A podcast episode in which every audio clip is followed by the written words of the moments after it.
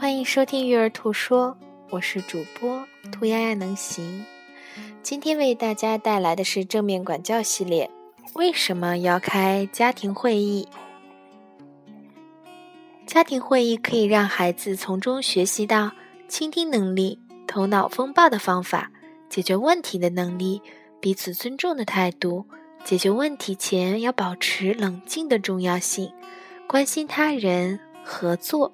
共建安全环境、归属感和价值感，还有错误是学习成长的好机会。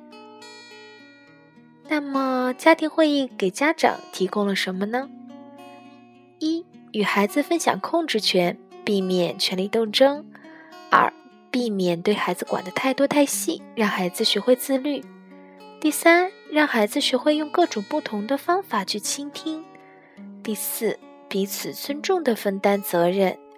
第五，建立家庭会议传统，创造美好的家庭会议回忆。第六，对希望孩子学会的技能，家长以身作则，做出榜样。如果真正了解家庭会议的价值，它会成为家长教育孩子最有价值的工作。我们建议尽力每周安排一次十五到三十分钟的家庭会议。本文选自简·尼尔森《正面管教》，感谢你的收听。